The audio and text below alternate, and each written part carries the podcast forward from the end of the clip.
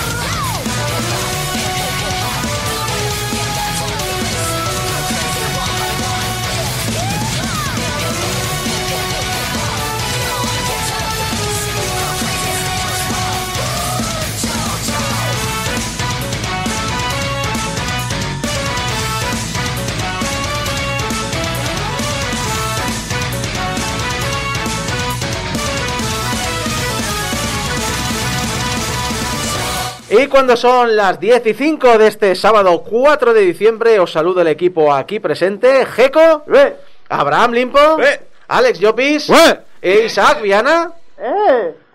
Hijos de puta. Al programa 731 de Game Over, el programa de los videojuegos de Radio Despí que cree que el proyecto Spartacus de Sony es el nombre secreto de un nuevo juego de Lazy Town. Y que os trae las últimas noticias. Analizamos de Rift Breaker para PC, PlayStation 5 y Xbox Series. En Cum Laude repasamos la vida y milagros del recientemente fallecido Sir Cliff, Cliff Sinclair. Es- Clive. Es, es el Clive. Clive. Sinclair. De, Sí. de- de- de Clive Sinclair. Sir Clive Sinclair. Es, es- es un trabalenguas su nombre. Y terminaremos repasando vuestras respuestas a cuál es el juego de este año. Pero antes, antes, como os hemos estado últimamente amargando con tantas noticias de que si el tema Activision, que si otras empresas, ¿qué tal si empezamos un poquito con noticias chorras? Un poquito con noticias eh, un poquito más tontas, un poquito más graciosas. Eh, por ejemplo, el jugador de Forza 5 que ha sido baneado 8.000 años, básicamente hasta el 31 de diciembre de 9.999. Y diréis, ¿por qué? ¿Qué puede haber hecho? Probablemente pocos me parecen, por lo que se haya hecho. Eh, Seguramente sea Jeremy Clarkson que habrá dibujado otro pene eh, haciendo quemando rueda en el suelo, como hizo en, uno de los Top Gear. Eh, no, porque mm, eh, decoró su coche con motivos de Kim Jong-un. El, Sí, el El líder, el líder- de nuestra venerable... Sí, sí. El, el dictador de Corea del Norte, no, el, el líder de la Corea buena, ¿verdad? No, no. No, Pues, no, pues yo tengo que decir que vi, el, vi su livery y la verdad es que molaba mil. No, no, o sea, el tío se lo ocurrió, pero enormemente. Está o sea, con fantásticamente dos, co- con dos cojones y se merece el baneo, pero se lo Sí, sí, ocurrió. sí. No, no, se me hace el baneo, pero hay que decir que fue un trabajo maravilloso. Eh, sale su cara. así. Artesanía del troleo se llama. Sí, sí, artesanía del troleo, exacto. Eh, y tenía un montón de detallitos, por ejemplo, tiene el hashtag SendNukes, en vez de SendNukes, SendNukes. Eh, tenía el logo de Nike, pero en vez de Nike ponía Nuke.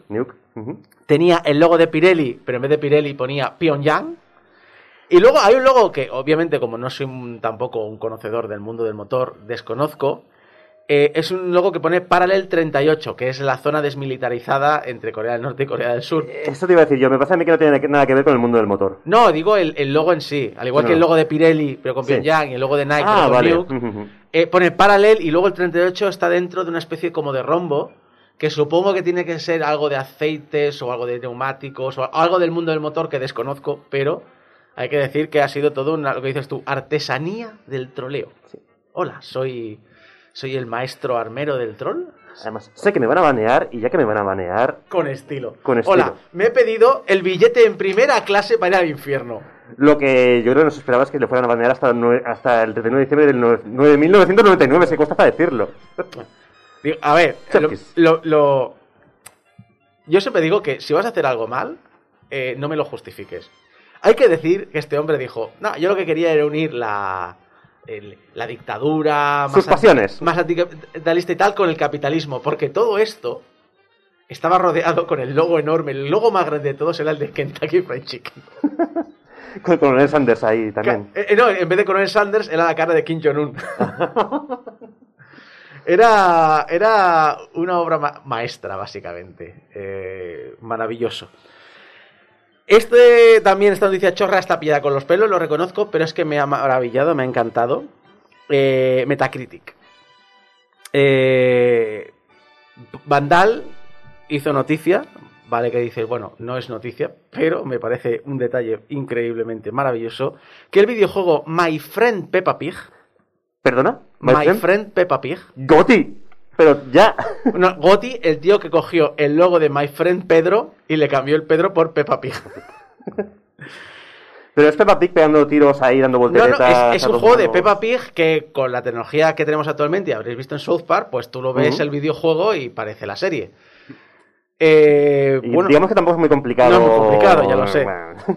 Pero Unos gráficos de la hostia, ¿eh? My Friend Peppa Pig tiene mejor nota de los usuarios que Far Cry 6, Ajá. que Battlefield 2042 y que GTA de Trilogy juntas, sumadas juntas. O sea, sumas las notas de estos tres juegos y no llega la nota de Peppa. A ver, yo. No hay- es muy complicado teniendo en No. cuenta que la trilogía creo que estaba ahora mismo a 0,9. Eso te voy a decir yo, o sea, ahí hay truco un poco pillado trato, porque truco claro, trato, el GTA sí. Trilogy está Sí, siendo sí. de los juegos Ya, más pero, valorados de la historia. pero es que los otros dos tienen 3, 4, ¿eh? Ya, ya, ya. A ver, a lo mejor nos estamos perdiendo un juegazo. Y solo porque es de Peppa Peppa Pig nadie lo juega y los que lo han jugado eh, son los que tienen razón. O sea, aquí hay que ponerlo en duda hasta que lo probemos. Jeco, ya sabes qué juego jugar, para alguien tenía que hacerlo. Habrá que recuperar el De hecho, No, no, no, no, hacedme tiempo porque voy a buscar el análisis que más me gustó de Peppa Pig. Sí, no, Eh, no es por, no es por nada, pero te- os recuerdo que Isaco perdió una apuesta y tenía que hacer un, alguien tenía que hacerlo. Y estamos todavía buscando juego para que haga. Yo creo que el de Peppa Pig podría ser un gran juego. Yo creo que un streaming en directo del juego de Peppa Pig, del juego de los osos eh, que, rusos de combate, de este tipo de juegos, Vale, sería lo suyo. Es que lo, lo colgué el otro día en, en mi Twitter y he tenido que buscar. Metacritic vale para estos análisis. Antes de jugar a este juego, mi mujer fue diagnosticada con cáncer. Mi único hijo se quedó paralítico y mi perro comió chocolate y murió. Pensaba que no quedaba nada bueno en la vida hasta que jugué a esta obra maestra. Ya sabéis, hay gente que, la- que- que le ha salvado la vida. Y saco, Eh, ya sabes, te va a tocar jugarlo. Ya, ya. El asunto es que dices, bueno, en la lista está muy pillado por los pelos, vale, te quito Battlefield 2042, te meto Call of Duty Vanguard y siguen estando por debajo la suma, ¿eh?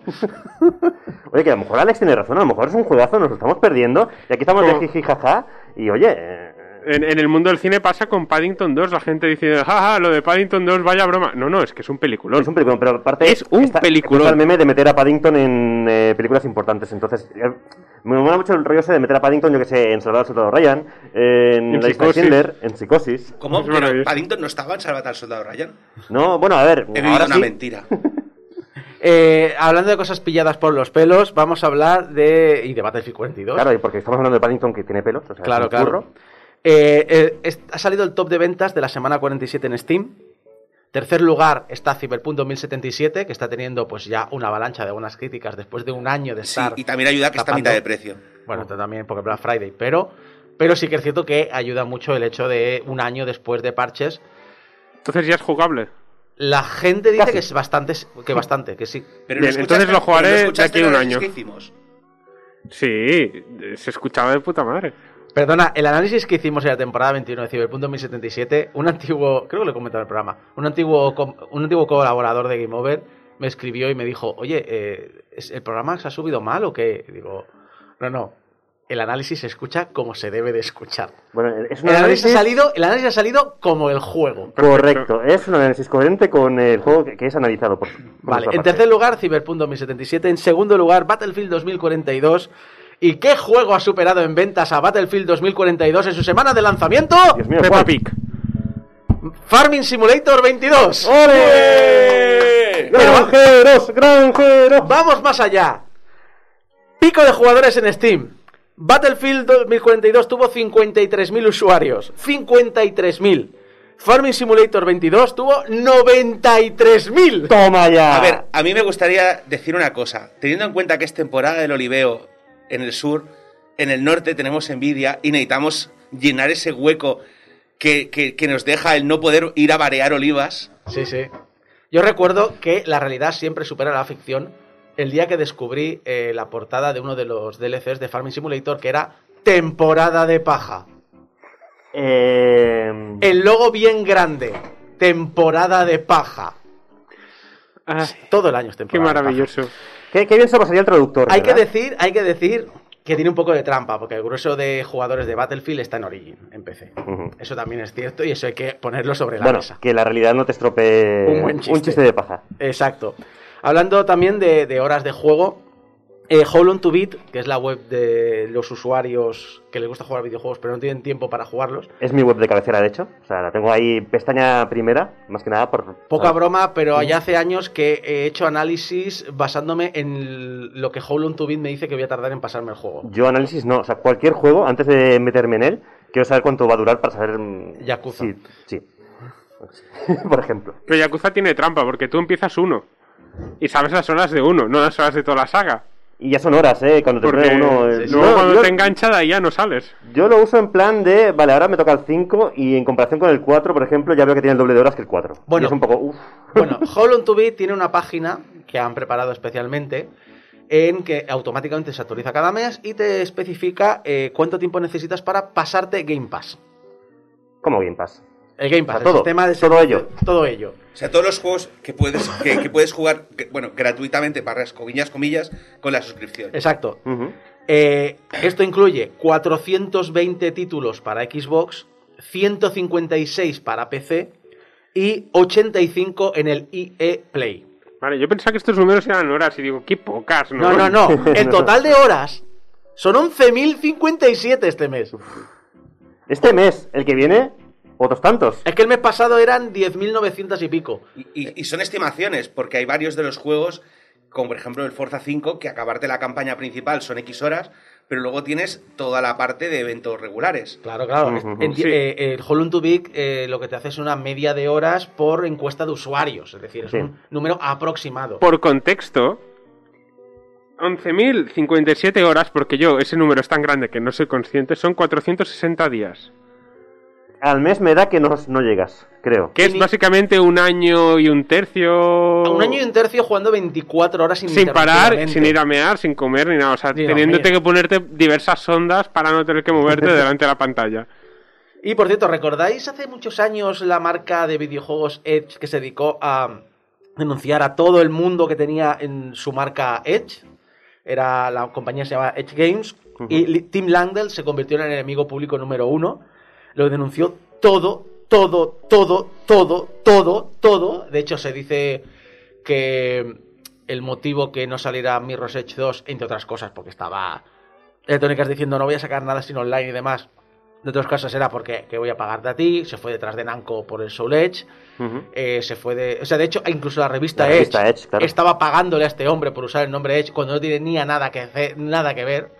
Y al Es como final... inte- intentar patentar la palabra mesa. Pues, pues vamos por ahí, vamos por ahí, ¿eh? Básicamente, eh, se pasó tanto, se pasó tres pueblos y eh, la Oficina de Patentes de Estados Unidos mm, le canceló todas sus peticiones por parte, de, por, por eso, por abusar de, de lo mismo. Ahora es Take Two quien está haciendo lo mismo. Se ha lanzado a bloquear todas las patentes o nombres que usen variantes de su propiedad intelectual porque dicen que se están aprovechando económicamente de su nombre. Por ejemplo, It Takes Two. El juego de It Takes Two tiene una reclamación de derechos Claro, es que porque dice Take Two que le está aprovechando de su nombre. Pero es, tiene- es lo que dice el título, o sea, necesitas a Take Two para poderte pasar el juego. Claro que sí. Pero es que han cogido la palabra Take, take o Take Two, han cogido Rockstar, han cogido la R suelta. La han- R suelta. La R suelta, han cogido cosas que tengan la palabra agent, han cogido cosas que tengan la palabra social club. Es decir, la fra- el logo de una empresa que era Don't Be a Rockstar, Be a Legend, se la han reclamado. Eh, una empresa llamada Goddess Rockstar Arts, se la han reclamado. Rockstar, es que Rockstar es una palabra muy común en Estados Unidos porque es eh, estrella del rock, es decir, es un espíritu, claro. una forma de, de- de actuar y de vivir.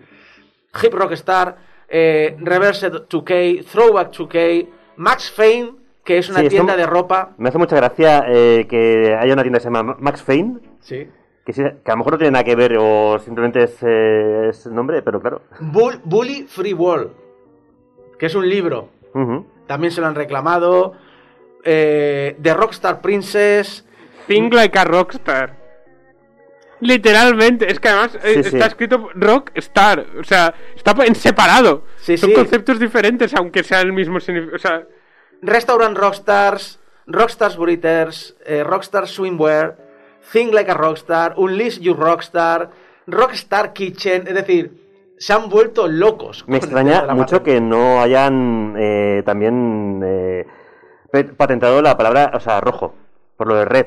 Red Sí. Dead No o, me extrañaría que o- muerto, me encantaría una noticia rollo, estaban tan confusos que se hirieron a sí mismos y que se autodenunciasen eh, a alguna, su- a- alguna filial o alguna mierda así. Tenéis el logo de TikTok. No, Eh, espera, sois nosotros. A mí, a mí me hizo gracia un comentario que decía, esto es lo que ocurre cuando tienes un departamento legal demasiado grande y tiene que justificar su presupuesto. Ojo, que estaba mirando eh, lo de Max Fane, porque me extrañaba es, raro. Es una tienda de ropa. Es una tienda de ropa. Fane es el acrónimo de Forget All Your Negative Energy.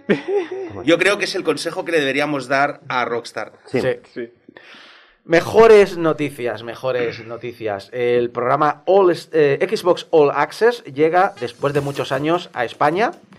Si no sabéis qué es, es un programa que tiene en varios países del mundo y básicamente es un sistema de financiación. A España va a llegar a través de CaixaBank y básicamente consiste en una consola más el Xbox Game Pass Ultimate durante dos años.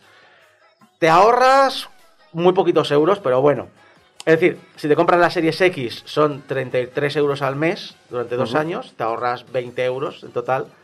Si te pillas la Series S son 25 euros al mes, te ahorras 12 euros, pero la coña es que entonces podrás comprarte por fin una Xbox Series X, porque no la encontrarás de ninguna otra manera. Y a precio de mercado. A precio de Al precio mercado. del mercado, nada de especulación, ¿no? Exacto. CaixaBank sin especular, vaya. Qué raro, no les dejarán. ¿no? Algo. Bueno, básica- básicamente estarás dos años que- vinculado a CaixaBank, que Claro. ya Ah, es sí. bastante que, dolor. Que ya es exacto, Sí. una, una condena de, de Que lo siento, eh, siento que hoy que tenías tanta cosa positiva, recuerdo que eh, CaixaBank es la empresa que en plena crisis despidió a un tercio de su plantilla al mismo tiempo que subía el sueldo de su director un millón y medio de euros. Qué sorpresa. Ujú. O sea, pero además es que fue en plan de... Los tres anuncios ocurrieron al mismo tiempo. Se fusionó con Bankia, despidió a un tercio de la plantilla y se subió el sueldo. Básicamente el dinero que se ahorraban en pagar los salarios Mira, a esta gente. Hombre, tiene que pasar el maltrato de echar a tanta gente Mira, en- en por el direc- directivo. En A3 Media, Eh, cuando llevábamos un mes de pandemia, hicieron un- una campaña de publicidad de la propia productora, es decir, en, en La Sexta y en Antena 3. Y era una campaña de publicidad de gente que está cambiando la sociedad para bien, bla, bla, bla, bla, bla. Anuncio gratis, ¿eh? Y te salían La Caixa, eh, Grupo Zara y ahora no recuerdo qué otro, pero alguien del palo igual, ¿eh? Estoy hablando de algo del nivel corte inglés o algo así, no me acuerdo, pero era una mega empresa española. Es que claramente Vale. los, los ricos son los más solidarios que hay en el mundo. Sí, sí, sí. Vale. Ah, el Probablemente asun- Inditex. El asunto. Sí, sí, rollo decir que, que, que están ahí, bla, bla, bla. Sí. No, Inditex es Zara. Es cierto. Claro. La coña es, dije, vale, me estás haciendo publicidad gratis, gratis de estas tres empresas. Vamos a echar un vistazo. Dos de estas tres empresas habían anunciado el ERTE. Es decir, son eh, tres empresas que ganan de sobras para decir, mira, ¿sabéis qué empleados? Me preocupa vuestra seguridad, iros a casa, os pago el sueldo sin problemas. Que eso lo intentó hacer la mía, que también hay que decir. La, la mía, los primeros 15 días dijo, iros a casa, y cuando ya se alargó dije, vale, vamos a hacer el ERTE. Pero lo primero que hizo fue decir, no, no, no, Espera el alegato para poner la Exacto, canción. os, Sí, os sí. cubrimos. Es decir, estas otras no, estos nada más empezar ya se acogieron al ERTE. Teniendo dinero de, y pasta de sobras para proteger a sus empleados. Pues sí. No, y que con el, en el, Eh, con el online muchas Sí, vendieron sí. más. He hecho dos de las tres, ¿vale? La tercera era la Caixa. La Caixa no hizo ERTE por el, por el coronavirus. La Caixa ejecutó el ERE que tenía planeado y aprobado desde octubre del año pasado. A las tres empresas, más, no te voy a decir las más cabras, pero tres de las empresas que no se merecen para nada que les digan que han hecho mucho por la sociedad, les estáis haciendo publicidad gratis. ¿Sabéis qué tienen esas tres empresas en común? Dinero. Que son tres de las máximas anunciantes en España. Básicamente. O sea, ¿por qué no oís nunca, nunca, nunca, ni de casualidad, una mala noticia del corte inglés, a no ser que busquéis medios alternativos? Porque el corte inglés se anuncia lo que no está escrito en todos los medios.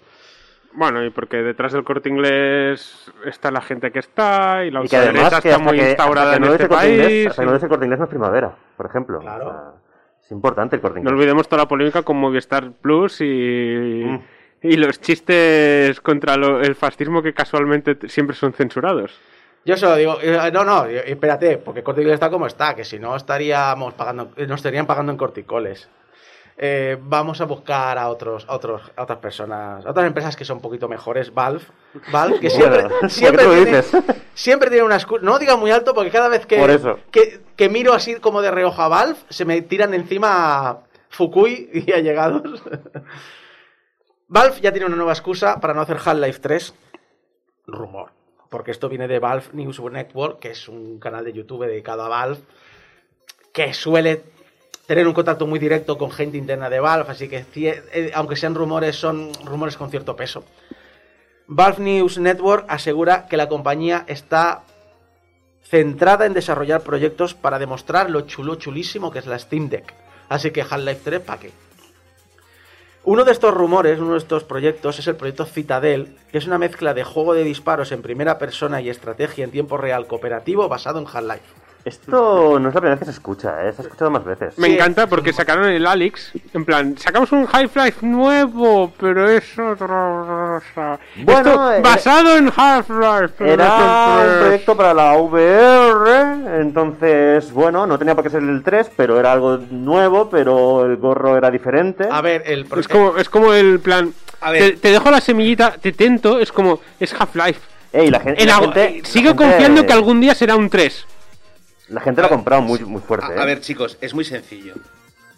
El tío que hacía la historia de Ha- del Half-Life se ha marchado de la empresa. No va a haber Half-Life. Es ver. que ya está, no va a haber Half-Life. Yo Punto. tengo, yo tengo discus- o sea, yo tengo discusiones. Es que Valve es, es una empresa buena y hace el bien. Y digo, a ver, se puede ser malo porque tú vas a, a ser objetivamente malo. Bobby Kotick lo tenemos ahí, el señor del mar. También puedes ser malo por omisión. El problema, en mi opinión, de Valve, y Valve es una gran empresa, la respeto muchísimo, y todos sus títulos son juegarrales y, son muy buenos. El problema de Valve no, es una empresa de diseñadores de videojuegos, es una empresa de ingenieros. Entonces, no critico que la gente cree que yo hago, no critico que hagan el hardware que han hecho. El hardware que han hecho es la hostia. Y el hardware que, han hecho era necesario. El problema es que son ingenieros que les dan tiempo libre, bueno, tiempo libre, que su trabajo es disfrutar haciendo cosas. Y un ingeniero a la que ha resuelto un problema se aburre y busca el siguiente. Steam Deck va a ser un maquinote, va a ser una maravilla y va a aportar muchas soluciones que estamos viendo ya otros que se van a copiar. El problema es que Steam Deck, una vez que la saquen, pondrán al equipo de ingenieros nuevo a mantenerlo porque legalmente están obligados. Pero ya se habrán aburrido de la Steam Deck. Y pasarán a otra cosa. Y no hay Half-Life 3 por eso, porque Half-Life 1 y sobre todo Half-Life 2 fueron unos mm, retos súper importantes, porque recordemos que los rod- eh, ragdolls y las físicas, aunque existían, no eran populares hasta que llegó Valve y dijo, se puede hacer, y se puede hacer de puta madre, y que influye en el juego. Dijo, bueno, pero ya no quiero hacer más. Es un poco triste que el Half-Life 2 siga luciendo mejor que algunos juegos en primera persona que he visto estos años. Sí, sí. O sea, en plan de que Half-Life 2 tiene que ya 13 años. Mm, ¿2004 era? ¿2003 o 2004? Eh, esos son más de 14 años, son Sí. 17. Y, y- y sigue luciendo mejor que Es juegos que- de hace 5 años. Es que eh, va a llegar antes el vigésimo aniversario del lanzamiento de Half-Life 2 que semiconductores a, a las empresas. en fin, es que digo, es que no, el problema no es, Valve no es una mala compañía en el sentido de que somos los malos. El problema es que no son diseñadores de juegos, ni les importa es una mierda. Ellos solo buscan retos personales. Una vez que lo han superado, van al siguiente. No sé qué harán después de la Steam Deck, pero ya os digo yo que la Steam Deck la van a mantener porque están obligados a hacerlo. Pero de aquí a tres años no te van a sacar un Steam Deck 2, yo creo, ¿eh? A ver, ojalá me equivoque, porque está muy bien, tienen que existir este tipo de soluciones. Pero una vez hecho, y es que ya han solucionado un problema. De era hecho- un reto, era un reto de ingeniería. Bueno, yo espero que no tarden 3 años, espero que tarden como 5 o 6, que es lo que tendría que tener un ciclo, un ciclo de consola. Sí, pero quiero decir que ya han resuelto el, el, el, em, el problema. reto, el, el problema de cómo Sí. lo meto en un sistema pequeño, con, con portátil, que funcione. Además que han anunciado que no van a hacer juegos dedicados al Steam. Deck, sino que directamente va a, a soportar los que ya hay en Steam. Exacto, entonces, claro, De- de- ya no es un reto, ya no les interesa, se aburren. De todas maneras, yo solo me gustaría decir algo. Todos sabemos que va a haber una Steam Deck 2. Lo que no va a haber va a ser una Steam Deck 3. Habrá un Steam Deck 2, episodio 1. Bravo, bravo, bravísimo. Bueno, pues lo dicho, mm, va- no va a haber Half-Life 3, ya, ya no, no lo penséis. No, Goti. No, no, no. Ni no. Portal, ni, Ni- ni, Team Fortress. Bueno, Back for Blood, Back 4 que han pasado del, del 1, No. del 2 al 4. Al 4 directamente. Team es- for 3. ¡Oh, por Dios! ¡Por Dios!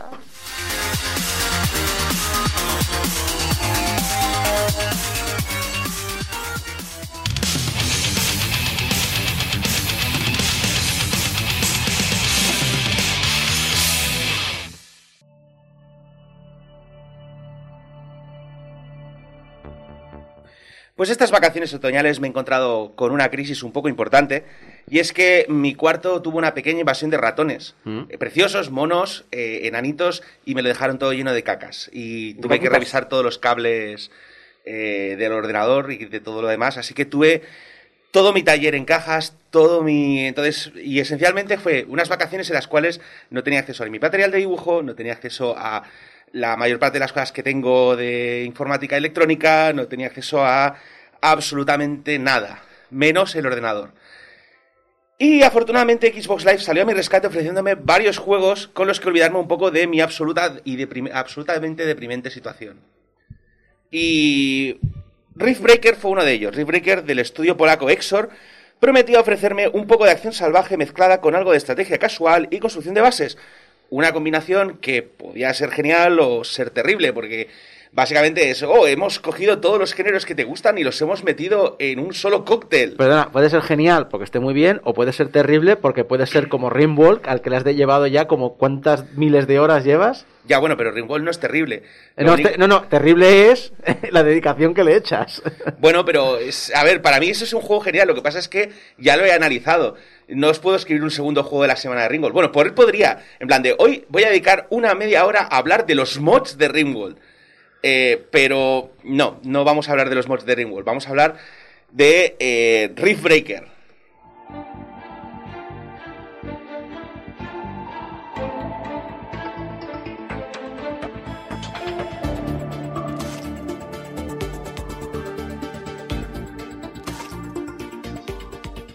Riftbreaker nos pone en la piel de Ashley Novak, una bióloga que tiene la misión de ser la punta de lanza para la colonización de Galatea 37, asegurándose que sea un entorno seguro para los futuros colonos y preparando la infraestructura de una colonia autosuficiente. Para ello cuenta con Mr. Biggs. Mr. Biggs. Una armadura equipada dotada de inteligencia propia. Bueno, y docenas de armas. Porque es lo que necesitan los biólogos. Sí, los Docenas de biólogos necesitan docenas de armas.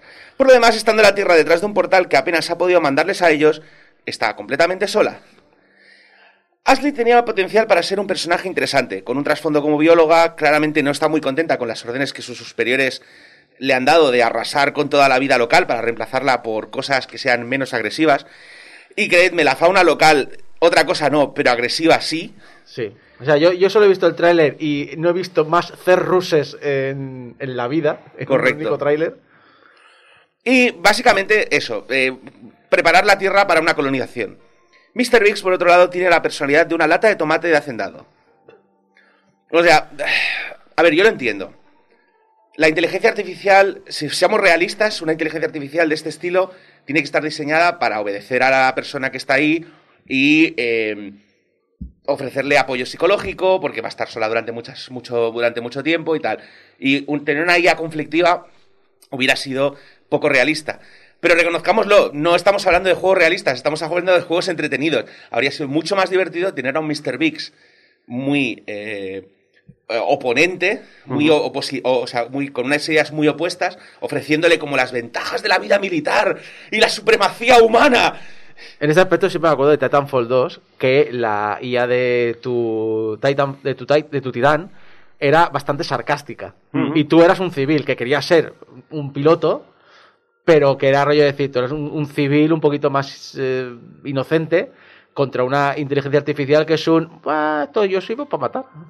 Es que, de hecho, a ver, últimamente lo que estaba de moda es, son las SIAs que son más bien sarcásticas, que son más bien... y, eh, no contras al jugador, pero sí que te ponen en aprietos Que, que te, morales. ya, bueno, que te ponen una perspectiva diferente. Exacto. Bueno, pero la cosa sobre todo al final es que en un juego como este, donde las únicas dos personas con las que vas a interactuar son tu protagonista y la inteligencia artificial, porque el resto de interacciones van a consistir básicamente en llenar de plomo, fuego y explosivos a la fauna, pues estaría bien que los dos personajes fuesen interesantes. Y yo creo que ahí se ha perdido. Y, de hecho, al principio de todo, o sea, se nota que hubo como. En algún momento debieron quedarse sin ideas sobre cómo sacarle punta al Mr. Biggs. Pero al principio sí que hay como más eh, toma y daca entre los dos. Pero eso al final básicamente desaparece. O sea, o se quedaron sin tiempo, o se quedaron sin ideas, o imperó la idea de que tenía que ser una. de que no tenía sentido. A veces simplemente es un poco de. No, es que estamos intentando que esto sea conse- consecuente. Y bueno, el caso final es que es un poco aburrido en este aspecto, el diálogo. Y el problema sobre todo es que al final todo esto no importa nada, porque las campañas, la campaña es muy lineal, las misiones las puedes hacer en, el- en un- en cualquier orden, pero en realidad las misiones consisten en ir a un mapa, explorarlo, recoger los recursos, matar unos cuantos bichos y volver a la base principal. Y la única diferencia es que cada mapa tendrá un reto diferente, pero el orden de los factores no altera eh, lo que vas a ver. Con lo cual, y tampoco hay un final alternativo. O sea, sí que he visto en internet que hay como una especie de manera de sacar un final secreto, pero realmente es un final secreto, no es un final alternativo. No hay una toma de decisiones que tú puedas decir, no, es que como me he dedicado a explorar la vida geológica y todo esto, eh, voy a poder convencer a la Tierra. No, es, hay, simplemente hay, hay un, Y además supongo no, que no- os voy a, o sea, os voy a spoilear el final porque es una tontería. Al final de todo, el objetivo del Riftbreaker es abrir un portal de vuelta a la Tierra. Una vez lo abres, tú puedes dejar que se cierre y el final es diferente si dejas que se cierre y no vuelves o vuelves. Pero es la única, es un poco como lo de los colores del Mass Effect, Sí. ¿sabes? O Sí, sea, sí, sí, sí. Pero bueno, no sé. Es... Bueno, colores de Mass Effect que estaban sacados de los la selección de finales del Deus Ex. sí, que es decir, un- otra, otra que tal. Elige tu propio final. Bueno, entonces las 20 horas que me he pegado tomando decisiones morales, ¿para qué? ¿Para qué? De todas maneras, Exactamente. Volcano, no es un final que, me- que tengas que sacarte tú de una manera muy concreta, jugando de una manera muy concreta, que ya sabes que eso a veces te condiciona una partida, sino Sí. que simplemente es una decisión al final. Exactamente. Y la investigación que puedes hacer sobre, porque sí que te dejan investigar la fauna, flora y geología local, solo sirve para desbloquear equipamiento nuevo y nuevos edificios para la base.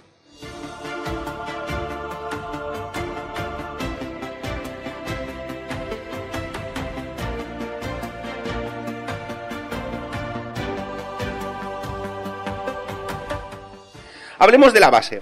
El juego ofrece un sistema de construcción relativamente estándar. Tienes gestión de energía con generadores, baterías, cables.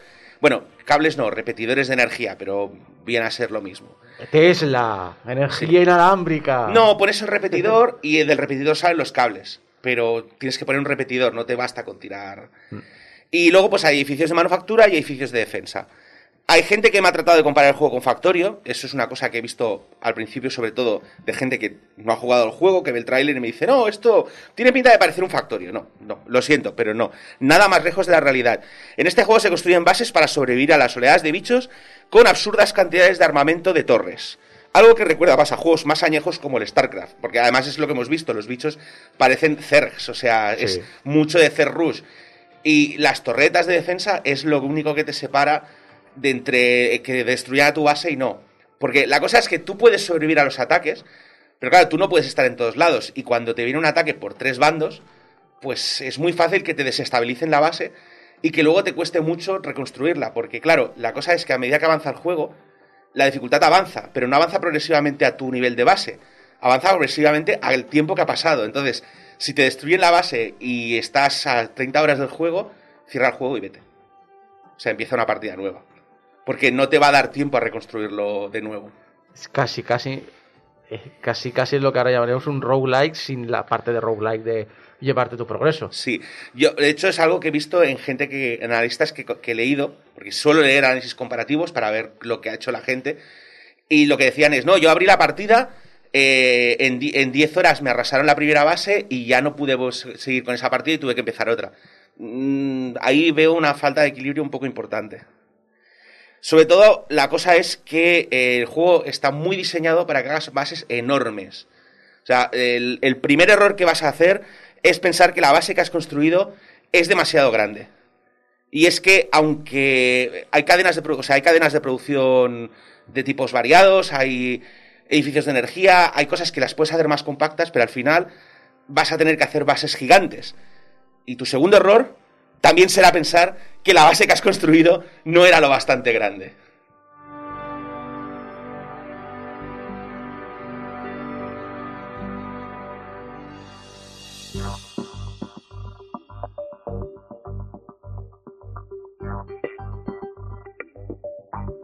La base nos ofrece multitud, hablábamos de las torretas, la base nos ofrece multitud de torretas para acabar con los bicharracos que pululan los mapas. Pero no son lo único que tendremos a mano. Eh, entre otros equipamientos tendremos ametralladoras, lanzallamas, lanzas de energía, bombas nucleares. Últimamente, una- las bombas nucleares se usan en los videojuegos como si fueran munición. Sí, no sé, son cosas de estas. Básicamente es un arsenal absolutamente gigante. O sea, para ser una bióloga, otra cosa no, pero armamento tienes por un tubo. Bióloga con armamento nuclear. Sí, bióloga con armamento nuclear. Y todo esto viene porque esencialmente el juego, la parte importante o la parte, digamos, más, eh, del, más del juego es moverte con tu robot. En una especie de sistema de control que es Twin Stick Shooter si tienes una consola o teclado y ratón si tienes PC. Y la verdad es que en este aspecto el control es muy satisfactorio. El robot tiene una sensación de movimiento muy, muy eh, apropiada, ¿sabes? En plan de, tú ves que el robot, pues cuando avanza, destruye pequeños trozos, o sea, si el escenario tiene zonas de vegetación, la vegetación cae, eh, si, no sé, es como, tiene la sensación de que estás realmente pilotando un robot grande, pero tampoco demasiado. Y eso a veces es un poco una cosa de estas que no son difíciles de conseguir. Y, la verdad es que las armas molan. O sea, todo lo que es la parte de combate es una orgía de colores salvajes que mola mogollón. Eh, si mm, me apuráis mucho, yo lo que diría es que encuentro que el sistema de armas está poco equilibrado. Yo me di cuenta rápidamente que habían algunas armas que funcionaban muy bien con mi sistema, de- con mi estilo de juego, y otras armas que funcionaban muy mal.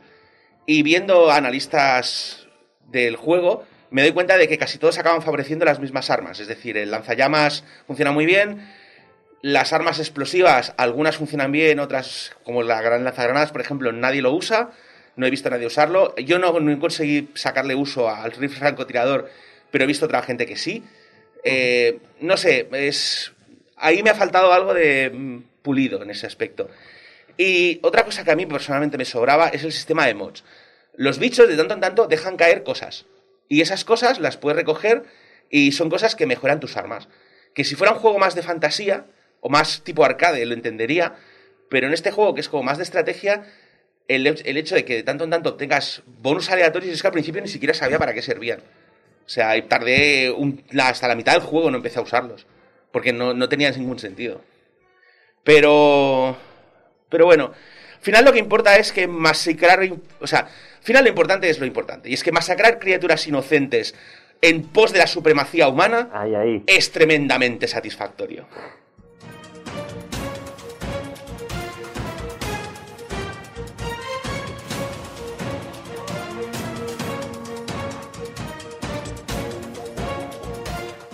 La campaña transcurre en varios tipos diferentes de mapas, que añaden cierta variedad al juego al ofrecer diferentes desafíos. Tenemos mapas eh, velados, mapas de lava, mapas de ácido, eh, y cada mapa tiene su desafío particular. El, el juego, se o sea, las misiones normalmente se resumen en investigar la anomalía particular, eh, desarrollar una, una investigación, un camino de investigación que nos permita adaptarnos a esa anomalía. Y algunos desafíos son interesantes. Por ejemplo, a mí me dolió muchísimo, o sea, fue un momento así como muy terrible, pues estoy muy acostumbrado a tomarme las exploraciones de los mapas con mucha calma. Y hay un mapa, el mapa del pantano ácido, que eh, tiene una especie de hongo que se multiplica. Y si tú te dedicas a explorar el mapa con tranquilidad, al final el, hongo ocupa el mapa entero y no puedes hacer absolutamente nada en el mapa. Así que tuve que reiniciar esa partida, bueno, eh, volver a empezar en ese mapa y eh, darme más prisa, porque sí, esencialmente no podía hacer otra cosa. Eh, entonces está muy bien el hecho de que te obliguen un poco a romper las rutinas en cada mapa. Eh, Y, a mí, y una cosa que me gustó mucho del juego justamente es la creación de bases remotas. Es decir, cuando tú terminas de explorar esos mapas, normalmente desbloqueas un recurso. Y en ese recurso, tú lo que sueles hacer es crear una base nueva y, y esa base, cuando te vuelves a la base central, te sigue mandando recursos. Hay gente que considera que es un poco alargar innecesariamente porque sigues. Es, es básicamente volver a construir lo mismo que has construido en el mapa original, aunque sea a más pequeña escala, mientras te defiendes y tal. Pero a mí personalmente me gustó. Yo supongo que en aquel momento necesitaba ese tiempo. Es, es un poco como decir, mira, ya que estar este mapa, este mapa me va a dar bonuses. Sí. Pero que otros juegos simplemente te darían los bonos automáticamente. Aquí construyes la base, construyes las minas y en base a lo que tú hayas construido te mandarán más o menos recursos. Y tú puedes volver a este mapa, construir nuevas minas, eh, mejorar las defensas con el tiempo. Tiene- ¿Tienes que, a veces le atacan aunque tú no estés en ese mapa? No, esa es la parte en la que no, no... O sea, en principio tú puedes dejar defensas automáticas, pero en el momento que te marchas del mapa no recibe más ataques, solo te pasan los recursos. Vale, vale, vale.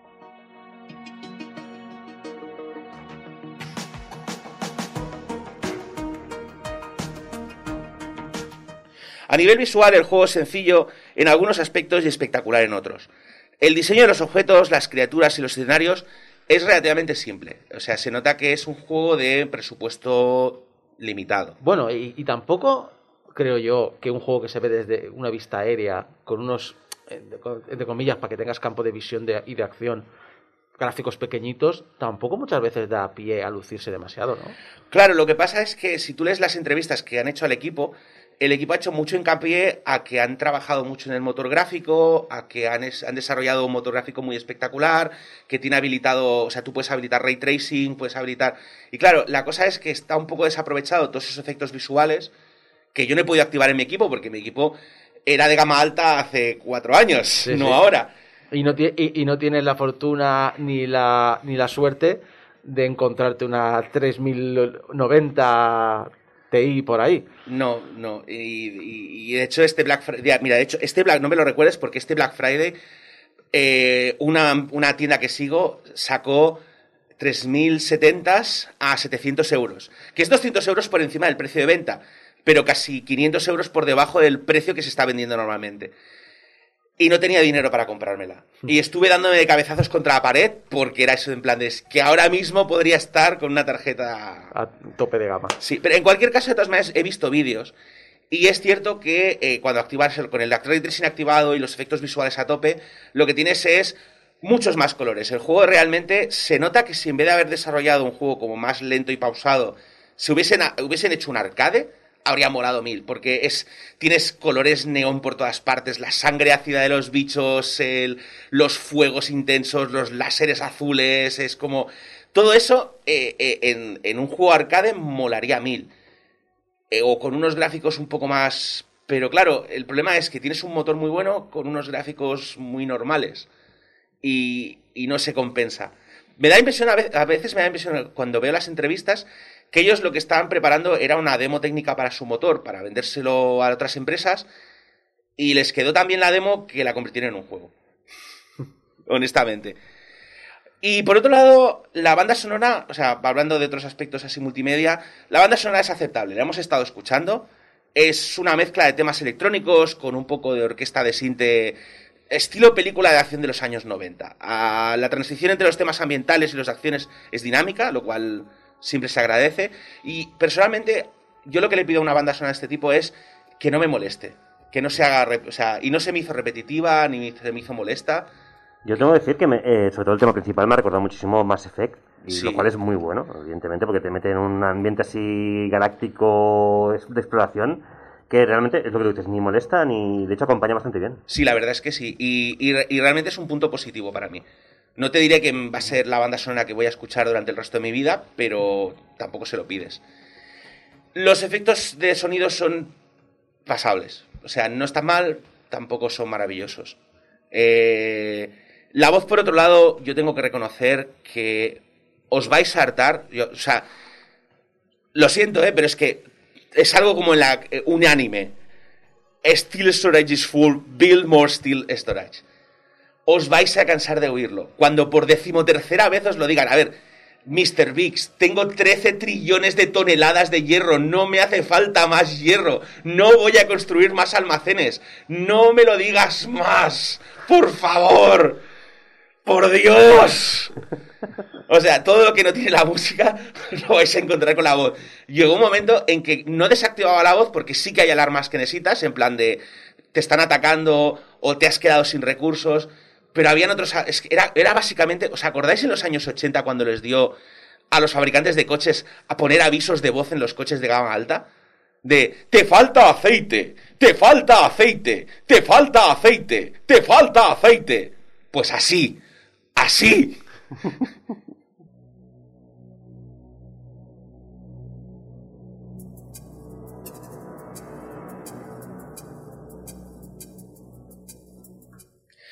Como muchos estudios del este de Europa, Exor tenía una idea ambiciosa con The Rift Breaker. Unificar los géneros de acción estilo Diablo con la estrategia 4X de juegos tipo StarCraft. Como suele pasar con este tipo de cosas, se han quedado corto y el producto se antoja un poco incompleto. Afortunadamente, y al contrario que pasa con otros estudios que dicen, oh, se nos ha quedado incompleto, hemos de añadir más funcionalidad. No, no. Exor Studios en este aspecto no ha hecho eso. Ha cogido lo que tenían, han dicho, muy bien, tenemos lo que tenemos y lo han pulido todo lo que han podido. El juego no está, eh, no es una maravilla, pero es estable, se entretiene y deja jugar. Que hoy en día parece mentira, ¿no? Que hoy en día es algo como que no es tan, no, es- no sé, no es tan acostumbrado y es que, no sé, Es un título además que, que no lo he visto mencionar mucho por ahí y me he puesto a ver los trailers oficiales y los trailers me prometen un juegazo, ¿eh? Realmente Sí. el- los trailers están muy bien. No sé, sí, eso ya te digo, a mí me da la sensación a veces cuando pienso en este tipo de cosas que es que pongo el listón muy bajo. ¿Sabes? O sea, en plan de, no, pero es que el juego entretiene. Oh, vale, pues no sé, o sea, yo qué sé. ¿y, y qué tiene, que, qué tiene de malo que un juego entretenga? Es un poco el debate, ¿no? Sí, no, No pero falta. no sé, sobre todo a mí la Más. sensación que tengo es que hoy en día el, el- el- el que tengas que tener una lista completa de todas las funcionalidades Genera juegos como, no sé, ¿sabes? Es juegos como Cyberpunk 2077 que son, no sé, ¿sabes? Que han apilado toda la funcionalidad que han podido y te queda un glorioso montón de mierda. Que sí, es glorioso, que es posible que de aquí tres años de parches esté guay, pero, pero no, o sea, lo que queremos es poder jugar. Rift Breaker afortunadamente no es así, y siempre que enfoquemos el juego como lo que es y no pongamos unas expectativas altas, tendremos unas cuantas horas de entretenimiento pagado. Y yo personalmente sabéis que soy jugador de PC, pero yo creo que este juego es un juego para jugar en consola. De hecho, los desarrolladores de Rift Breaker han dicho que han hecho una gran, un gran esfuerzo para optimizarlo para la Xbox, tanto la serie S como la serie X. Y en, la, en ambas se activa en los efectos a máximo y en ambas siempre que se pueda eh, activan la resolución máxima. Han usado la técnica esta de bajar la resolución dinámicamente, de tal manera que en escenas de mucha acción te la bajan un poquito, pero en escenas en las que estés un poco más parado tendrás la resolución completa. En mucha acción tampoco tienes tiempo para dedicarte a mirar Eh, detalles. exactamente. Y en las series S, de hecho, prometen 4K. De hecho, cuando buscaba, cuando estaba preparando el guion, he tenido problemas porque he visto muchos eh, lanzamientos o, o datos de lanzamiento conflictivo y al final he encontrado la noticia, o al menos he encontrado lo más parecido a la noticia. El juego sale en PC, sale en Series, en Xbox Series y sale en Play 5. Pero se están preparando las versiones de Xbox One y de PlayStation 4.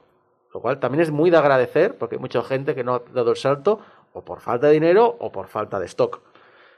El hecho, también decíamos, es un estudio pequeño, el hecho que hayan decidido pasar estas, estas que vayan a hacerlas, es bueno, creo yo. Yo, a mí una de yo sobre todo lo que espero es que este, este juego, que tiene toda la pinta de ser una prueba del motor de juego que han desarrollado, les permita desarrollar juegos en el futuro. Porque he visto que el- el- este estudio lleva muchísimos años en, en funcionamiento, han sacado relativamente pocos juegos, porque casi siempre lo que han hecho es dar soporte a otras empresas.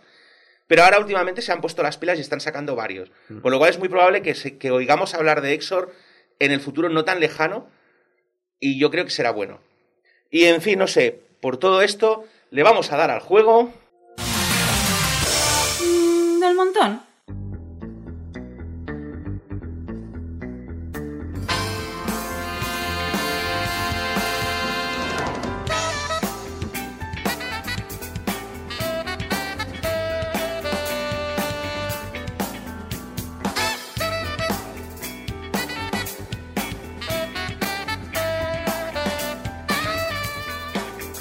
Y en Cum Laude celebramos la vida y milagros de gente muy, muy, muy meritoria que se haga un repaso.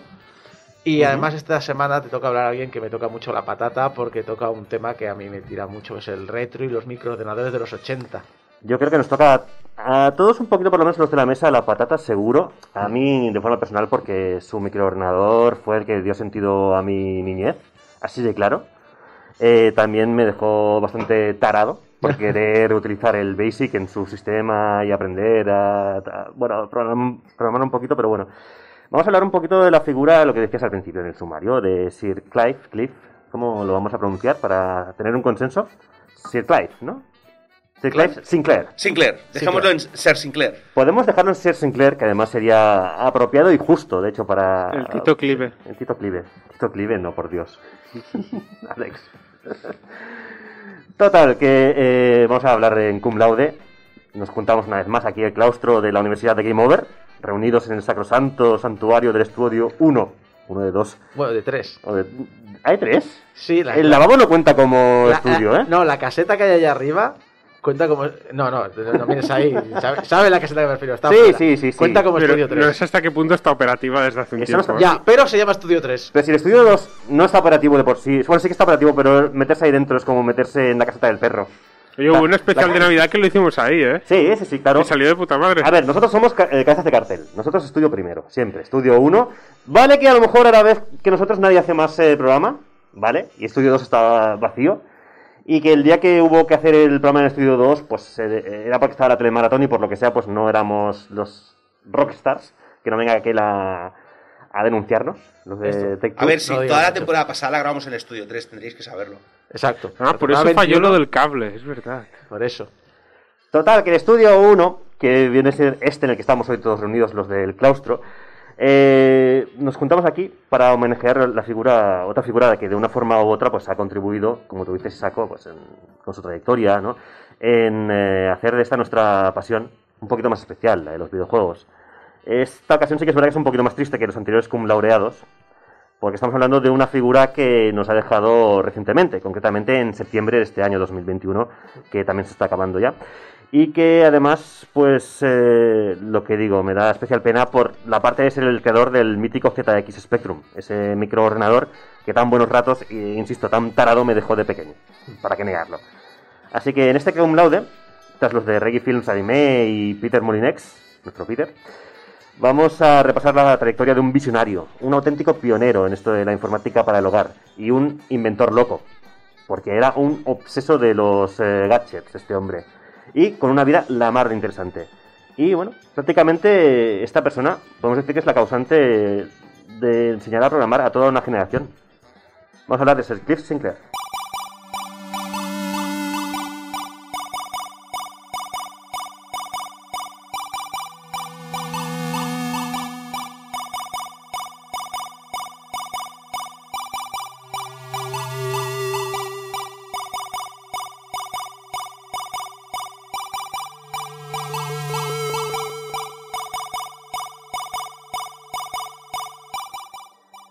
Cliff Clive Marl Sinclair nace a una edad muy temprana en Richmond, Me al hace, suroeste. me hace mucha gracia lo de los nombres, eh, middle names de ingleses. Sí, sí, sí. Marles. Marles. Sí, es. Bueno, ya- yo, Marles. yo lo he eh, pronunciado Marles, pensando que O más o menos- Marles, no sé. Bueno, es Cliff Marles en castellano, Marles, eh, mal sí, dicho por mí. En inglés, si te fijas, muchas veces preguntan cómo se pronuncia tu nombre.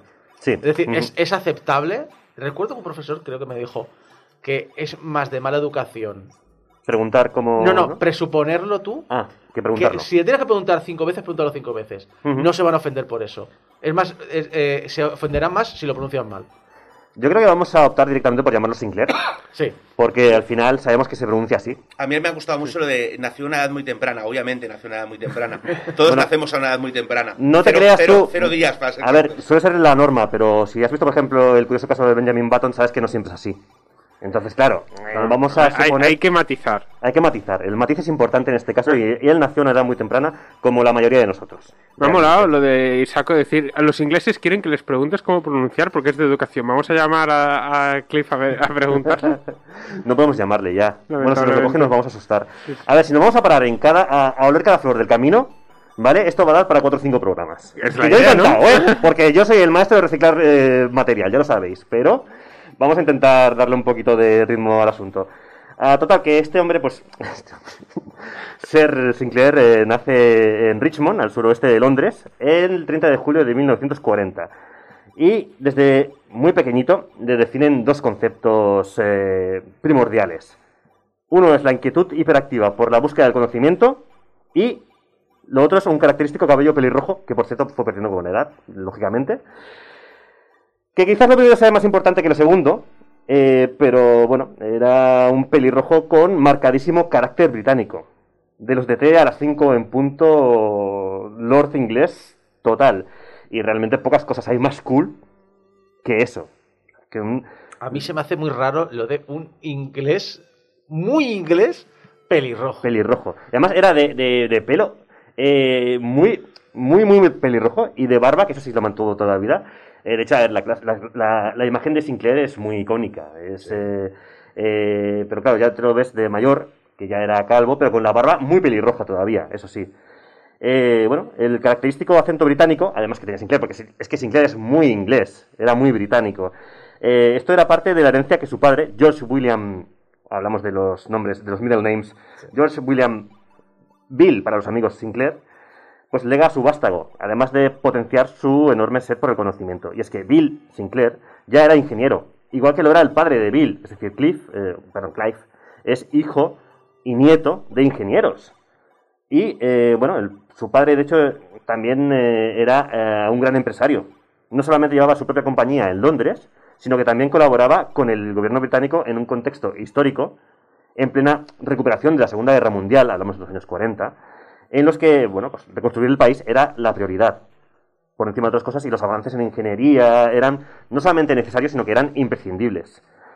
Y con estas bases, pues el pequeño e introvertido Clive vivió una infancia relativamente acomodada, en una familia que promovía la curiosidad y el conocimiento, y desde jovenzuelo pues empezó a interesarse y sobre todo obsesionarse. Yo creo que el verbo es obsesionarse por cualquier cacharro tecnológico que cayera en sus manos. Destacaba en las, matemáticas en el colegio y devoraba libros eh, a, a palazos.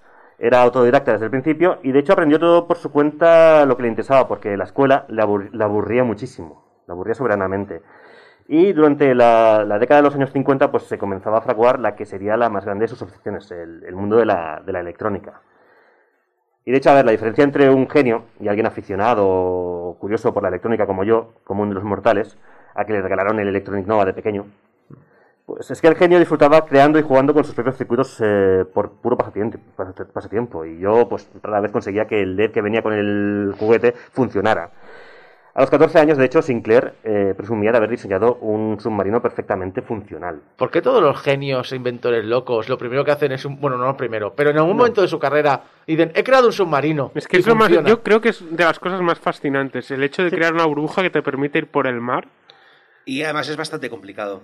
Porque tienes que trabajar con el tema de. boy- boy- boy- Buoyancy, sí. Buoyancy. Sí, buoyancy, que no Flotabilidad. Sí, con el tema de. O sea, alterar la flotabilidad de un objeto es bastante complicado. La verdad es que estoy muy contento de que hayas venido hoy al programa, Volcano, porque, bueno, tú también, evidentemente, Isaco. Gracias. Porque sois los fanáticos de la electrónica y realmente me vais a poder ayudar eh, mucho en el tema Yo de... quería tener un Electronic Nova de pequeño, pero no me lo regalaron. Eh, para mí fue muy, muy divertido y muy traumático a la vez, ya te digo. Y luego descubrí con el tiempo es que la, que la bombilla LED que venía ya venía rota de base. Yo es que Entonces, hace- claro, por eso hace- no funcionaba. Yo hace 20 años que no ejerzo y por tanto se me ha olvidado absolutamente todo, pero yo soy técnico especialista en electrónica industrial. Sí, sí lo sé. sí, y bueno, y, y Volcano es un fanático de, de- de los gadgets, igual Sí, que sí. lo era ah, Sinclair. Lo que pasa que yo soy de los que eh, cuando ven un- una- un- algo tecnológico lo llaman cacharro. Entonces necesito a alguien que me aporte aquí. Que te dé un toque. Y claro, que me aporte aquí el punto de vista técnico real y no el punto de, de- vista de un matado, que sí, me gusta mucho y tengo las curiosidades, pero no puedo aportar el dato concreto. Yo, yo solo voy a añadir que Clive Sinclair, a su tierna, a, su- a esa tierna edad, hacía submarinos. Yo A 14 años, tenía ¿eh? una bombilla de 3 voltios y medio que di cuenta, si la conecto en la pila de petaca a voltio y medio, brilla menos. Si la conecto a 4 voltios y medio, brilla más. ¿Qué pasará si la conecto a 220 voltios? ¡Boom! Y la enchufé directamente en el enchufe. La bombilla se vaporizó en una supernova de fuego.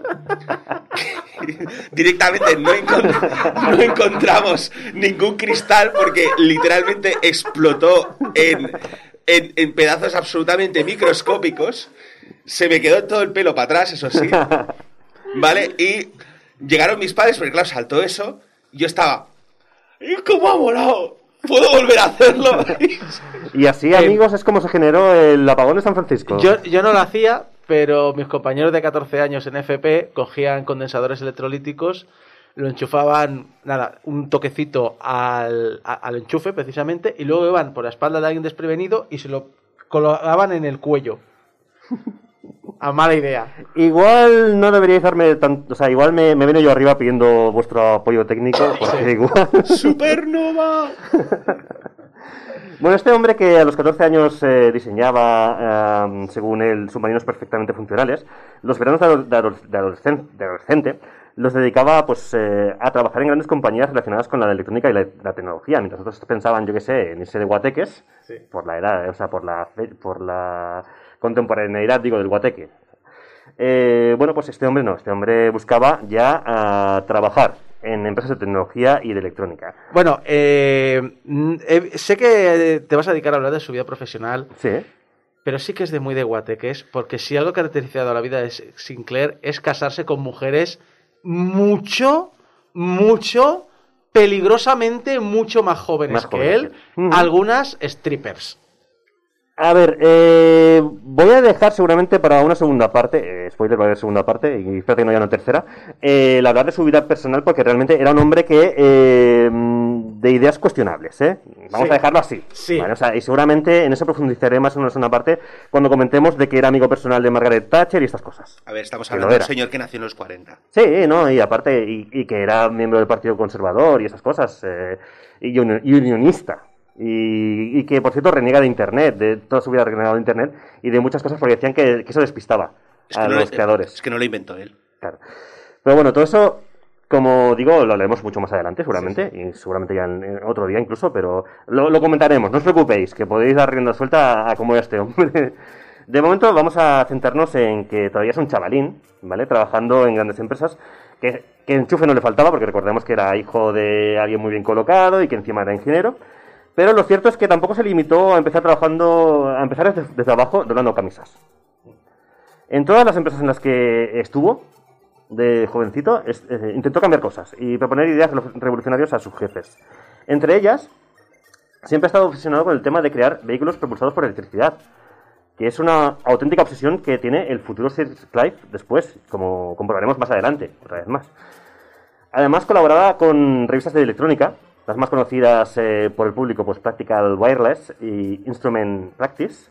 Sé que son muy, muy famosas, muy conocidas, no sé si vosotros las Yo no, conoceréis o... pero- En el Reino Unido se ve que eran muy famosas. A ver, eran muy famosas en los años 50 y 60. Es un poco como hablar de la Elector, Sí. pero la Elector de 20 años antes. El problema era que si no te interesaba la radio o la electrónica de válvulas... Claro. mm, A ver, A era ver. para un público muy concreto, que era este público interesado en, en este... eh, en todo lo que era electrónica que despuntaba por entonces. Hmm. Claro, de hecho, las publicaciones se dedicaban a, a la creación y a la venta por correo de kits eh, de radios en miniatura, así como calculadoras, eh, dispositivos electrónicos en general.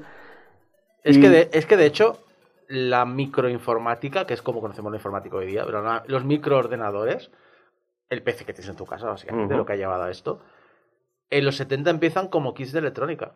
Ujú. Es decir, es realmente donde está el germen de, de cómo luego se convierte en toda una industria que acaba sí, sí. revolucionando Sí, nuestra no, sociedad. lo que, lo que A yo venía a decir más bien es que el problema con estas revistas es que muchas de estas revistas eh, pierden el relevo generacional. Es decir, Ujú. eh, las revistas que se dedicaban a la radio a veces tocaban cosas de electrónica y microelectrónica, pero como su objetivo era la radio, eventualmente salen revistas especializadas en electrónica y microelectrónica. Y a medida que cada vez hay menos radioaficionados, la revista original se pierde porque no ha sabido renovarse. Claro. Entonces lo que pasa es, o sea, esta- estas, estas publicaciones que comentas las conozco de pasada, pero claro, son revistas que hace a lo mejor 40 años que no se publican, que yo recuerde. Entonces es normal que no sepáis de ellas. Lo importante de todas maneras, a ver, es eh, saber que esto existir existió, Y realmente, sí, no, no, y fue importante, me refiero. Eh, estas actividades, además, le permitieron al, a- al personaje pues evolucionar tanto en el apartado tecnológico, porque al final estaba cacharreando. ¿Ves? Lo que te digo, yo, yo utilizo verbos que yo entiendo. Entonces, yo todo lo que sea manejar y abrir y destripar y crear, pues es cacharrear, básicamente. Pues El, término técnico es hackeación. hackeación. Pues estaban haciendo. La hackeación no se asesora. No es asesora, hay que hacerla. Entonces, claro, este hombre pues aprendió la hackeación bien hackeadiña y eh, también eh, le ayudó a convertirse en un auténtico businessman, porque al final, de hecho, a los 17 años, este hombre toma una decisión drástica en su vida, que es dejar la escuela, decide no ir a la universidad, porque él lo que quiere es emprender ya. O sea, yo quiero ya montar mi negocio. Eh, y tiene muchas ideas para poner en práctica, y considera que ir a la universidad todo esto se lo retrasaría. Es estamos hablando de una filosofía de vida muy concreta, ¿eh? No, ya digo que si queréis luego podemos analizar si os parece correcta o no, pero es la, que, es la idea que él tenía. Él tenía una filosofía y además creía que, sinceramente, que a medida que... Bueno, él decía que a medida que crecemos y adquirimos más y más conocimientos, en el proceso perdemos creatividad. O sea, él lo creía esto fer- fervientemente. O sea, es uno de sus mantras que ha llevado hasta, hasta el último de sus días. Me, me gustaría decir que mi madre, que es profesora, es doctora de psicología en la Universidad de Barcelona, Mm. hace varios años que está haciendo, que, que hizo un o sea, lleva varios años haciendo un estudio sobre la creatividad en las escuelas y está más que demostrado lo que dice Clive Sinclair. El problema de la educación moderna es que la educación moderna no, re- no recompensa la creatividad, creatividad. y salirse de los patrones establecidos. Sí, sí. Con lo cual, eh, los niños con el tiempo aprenden a no ser creativos. Es decir, no es algo que perdamos, es algo que aprendemos a suprimir. Y, y lo que descubrieron es que haciendo ejercicios regulares que potenciasen esa creatividad, hacía que, que básicamente los niños reconociesen que ser creativo no es algo malo y que hay algo, algo que tenga que suprimirse. De hecho, esta filosofía de la creatividad por encima de todo, como veremos, es el motivo también por el cual eh, pues es un culo inquieto. O sea, no ha estado en el mismo sector demasiado tiempo seguido, porque eh, este ha sido el motor que lo ha llevado por varios campos eh, en la vida. Y no solamente en los microordenadores. En los microordenadores eh, es una persona muy importante, posiblemente de las que más en la historia de los microordenadores. No digo la que más, evidentemente, digo que es una persona muy importante, pero es un tramo de su vida. Y su vida es muy interesante realmente comentarla. Pero aún queda bastante para eso. O sea, ni siquiera hemos llegado a la, etapa de, que, de, de microordenadores, ni, ni mucho menos. Llegaremos, evidentemente, después. Y con apenas 21 años, que es como estamos ahora, eh, pues trabaja como periodista técnico. Ya, ya veréis que, ya os digo, toca todos los palos que puede este hombre. Y funda con el patrimonio que reúne, trabajando y habiendo estado en las empresas que ha estado, eh, la- reúne un patrimonio para fundar la Sinclair Radionics LTD Limited. Limited, claro. Y lanza el Microvisión, un televisor portátil como producto estrella. Quiero que quede claro que hablamos de 1961. O sea, tenemos que ser conscientes de que para la época un mini televisor portátil es prácticamente ciencia ficción. O sea, como ejemplo, en la serie de El Santo, la mítica serie de espías del momento, protagonizada por Roger Moore. Yo pensaba que hablabas del luchador mexicano. no, es que eso es lo que va a comentar también. O sea, tú pregúntale a tu, a tu madre o a tu abuela sobre el santo. O sea, para ellos, o sea, a mi abuela le pones una película de 007, de James Bond, ¿vale? Salía Roger Moore y decía, ah, mira, ese es el santo. O sea, el santo era un fenómeno mundial. Y yo decía, ah, el luchador mexicano. Cuestión de referentes, ¿vale? ¿Y cuándo salen las momias de Guanajuato? Pues eso. Un saludo a los oyentes mexicanos, por cierto, por la parte que les toca. Pero bueno, lo que estamos comentando, que en la serie del Santos utilizaban sus transistores como si fueran walkie-talkies. O sea, realmente no hace falta decir que sus productos mm, se volvieron tremendamente populares. Hablamos de una serie que ya, ya os digo, fue, era un fenómeno mundial en aquel entonces. Y además, bueno, pues eh, pasaba algo también que, eh, que aparte de populares, pues eh, hay algo también que ha car- caracterizado como empresario durante toda la vida a Sinclair.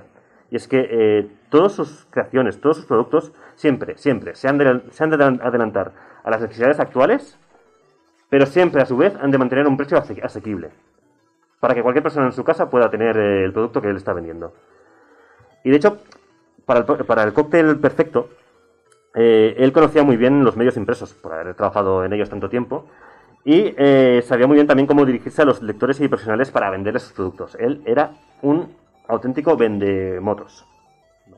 Yo estoy seguro, no, no lo pone en ninguna parte, o no lo he buscado, pero yo estoy seguro de que si buscamos en la bi- biografía de cierto eh, ideólogo de los 80 asociado a una manzana, Es que te iba a decir, es que en todo momento me recuerda a Steve Jobs, pero Sí. sabiendo lo que hace.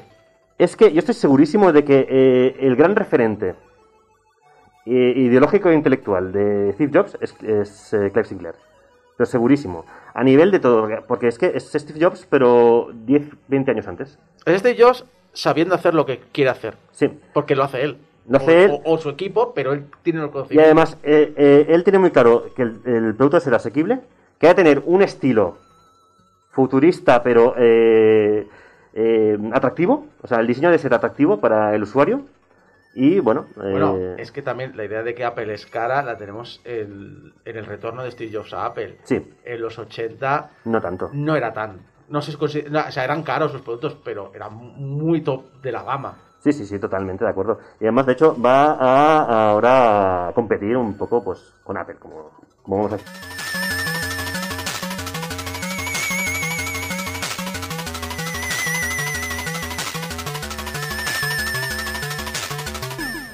Total, que a estas alturas el nombre y la marca de Sinclair no tarda en hacerse conocida. Y lo que es más importante, se asocia a productos eh, electrónicos, pues lo que estamos diciendo, muy versátiles, siempre de marcado aspecto y estilo futurista y a precios realmente atractivos. La empresa funciona ah, perfectamente, va viento en popa en estos momentos, y de hecho en 1967 trabaja en la que sería la primera calculadora electrónica de bolsillo. Ojo con esto, el corazón de la calculadora es un chip TMS 1802, fabricado por Texas Instruments, y este circuito integrado era también en gran medida el responsable del estilizado diseño que, que- tiene el aparato. Consume 10 veces menos que los chips a los que recurren las otras eh, calculadoras del momento. Y, de hecho, la primera versión de la Sinclair Executive, que es como se llama el, el aparato en cuestión, llega a las tiendas en 1972, con un precio de 79,95 libras. El equivalente aproximado es algo más de mil, a unos 1.200 euros de hoy en día, más o menos. Para que os hagáis una idea, en 1972 el coche más vendido del Reino Unido era el Ford Cortina y valía 963 libras. Ujú. Es decir, que básicamente por unas 12 calculadoras tenías un coche. Sí. Que además dice, por 1.200 euros, dices, "Con- Eco, ¿no decías que, que la tecnología de Sinclair se vendía a precios atractivos? Eh, no, no, sí, a ver, igual no era barata, 1.200 euros. Pero es que costaba la mitad que las demás calculadoras de la época. Que tenían capacidades similares, sí, sí. Pero es que la de Sinclair tenía una ventaja sobre todas ellas, es que podía llevarse en el, bolsi- en el bolsillo. O sea, se podía llevar cómodamente a cualquier parte. No estamos, o sea, no estamos tampoco siendo conscientes de, de- de lo que era la revolución. Es que, y de esto lo vi haciendo la historia de ordenadores, el, el gadget de moda de los 70, Ujú. el gadget que todo el mundo quería como loco comprar y que era como el iPhone de hoy día, eran Sí, las calculadoras. Sí, sí, sí. Estamos hablando además de la primera calculadora por precio y por comodidad, lógicamente, pues se llegó a fabricar de forma masiva. Hasta entonces no pasaba eso. Es, otro, es un cambio de concepto brutal. O sea, es una revolución, imaginaos a nivel científico, lo que cambió todo. E incluso si nos llevamos a terrenos lúdicos, la inspiración que supone de, forma indirecta es para la creación de otro fenómeno que va a surgir de aquí unos años en el país del sol naciente. O sea, las maquinitas Game Watch de Nintendo digamos que de forma indirecta pueden ser una fuente de inspiración. Durante la década de los 70 también es verdad que, bueno, pues tuvieron una serie de baches eh, importantes. En el 75 cambiaron de nombre a Sinclair Instrument Limited y en el 67 importante cambiaron de nombre a Science of Cambridge.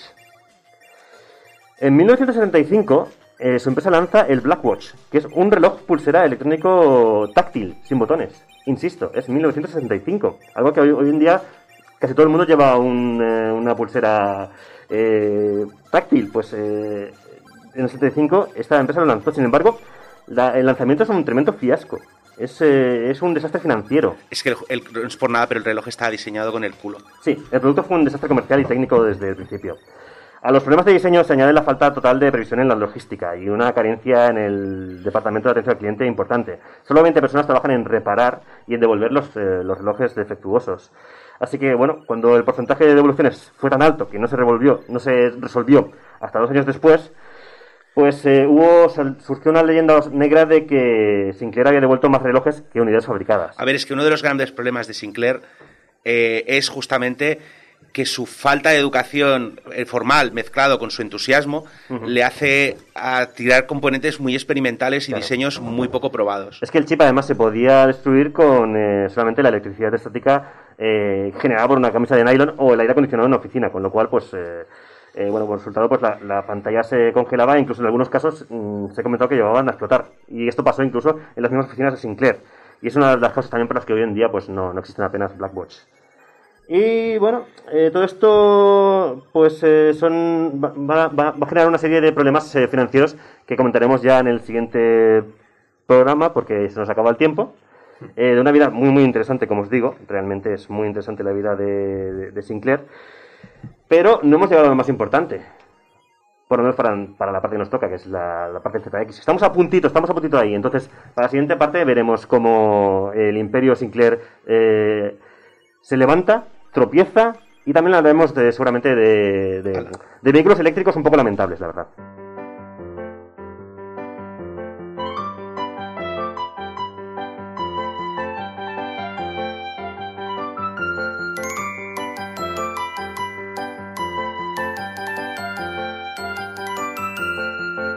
La sección de los oyentes, en la que os preguntamos algo, algo que tenemos curiosidad que nos contéis. Eh, por ejemplo, el mes pasado os preguntamos ¿qué, qué opináis de cómo entrasteis en la saga Resident Evil. Y entonces Gecko di- decidió que tenía una, un, un compromiso. Y entonces no Eh, pudo hacer sí. análisis de Resident Evil 8 el día de la sección. Me venía mal aquel día y tenía callista. Sí, sí, no, a ver, tampoco. Ahora parece que te estoy humillando. No, no, no es. es- Es verdad, me estás humillando. Esto es making of de Game Over, que le gusta a la gente. El chat no lo está diciendo porque. Me estás eh, humillando a un colaborador en directo, debería darte vergüenza. No, hombre, a ver, todos tenemos vida y todos tenemos compromisos y a veces Bueno, becarios no. imprevistos, es decir, no, no pasa nada. Pero que sepáis que por qué hice esa pregunta el mes pasado, pues porque la quería enlazar. Esta semana lo voy a enlazar con algo, no, porque os he preguntado, ya que va a ser la última del año, ¿cuál consideráis que ha sido el juego del 2021? ¿Cuál consideráis que es el juego del año? ¿Por qué lo consideráis? ¿Y por qué Fran me está amenazando con un cuchillo murmurando algo sobre Bayonetta 3?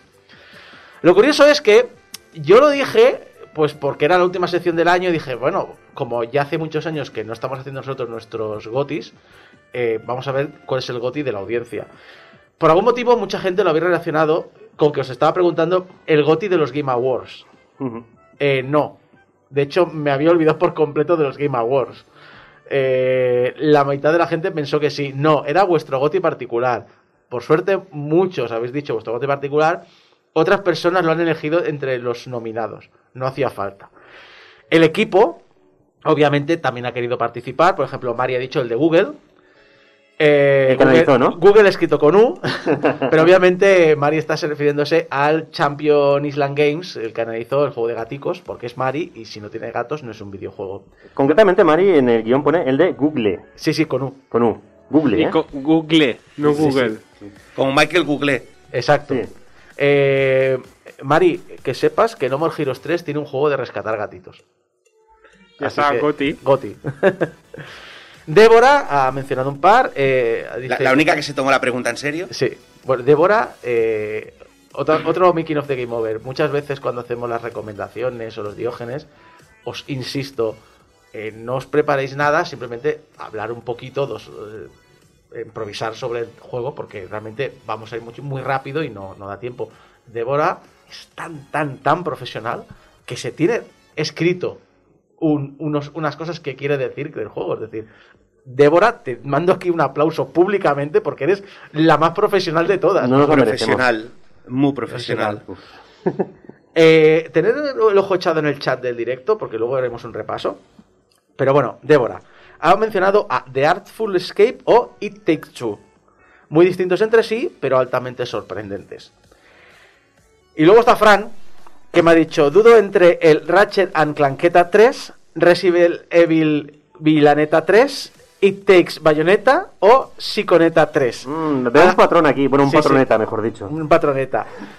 Que se ha preguntado más gente, porque Nacho Quintín ha dicho, y si hablamos de juegos deportivos, este año no me ha disgustado FIFA Neta 22. A lo que Volcano ha venido y ha dicho, deduzco que Bayonetta Strikes Again, No More Heroes 3 no te dijo nada. Eh, obviamente, entre nuestra audiencia no faltan nunca los trolls. Tenemos a Fernán, que dijo, obvio, Doki Doki Literature Club Plus. Bueno, eso lo dices tú que es troll. O sea, que este lo ha jugado y se ha visto obligado por cierta persona del juego a decirlo. Vale, pues eh, dime si no es troll lo que ha dicho Daddy Kun, que ha dicho, pues yo lo tengo muy claro, el del abogado. Ah, el que tengo aquí. ¡Ah! Vitarin ha dicho Grand Theft Auto de Trilogy de Definitive Edition por demostrarnos que las compañías nos seguirán sorprendiendo toda la vida. Y no siempre para bien. De hecho, no es el caso. Generalmente no. Y Mano 205 ha dicho la Steam Deck. Muy bien, para esto ya es sin, sin salir ya ni este año Es ni hardware. ni hardware. Es GOTY, es hardware. Cacharro, como yo le digo. Hay un clarísimo ganador entre la audiencia. Psychonauts 2. Pues me parece muy bien. Selin Lazar dice, en mi opinión de pecero, Psychonauts 2, a pesar de tener un desarrollo que aparentaba ser el típico desastre de Kickstarter, al final resultó un producto muy chulo, tanto técnicamente como en historia y gameplay. Y además muy sólido en términos de pulimiento. En PC lo jugué y terminé en la versión 1.0 y ningún, ninguna queja por el tema técnico.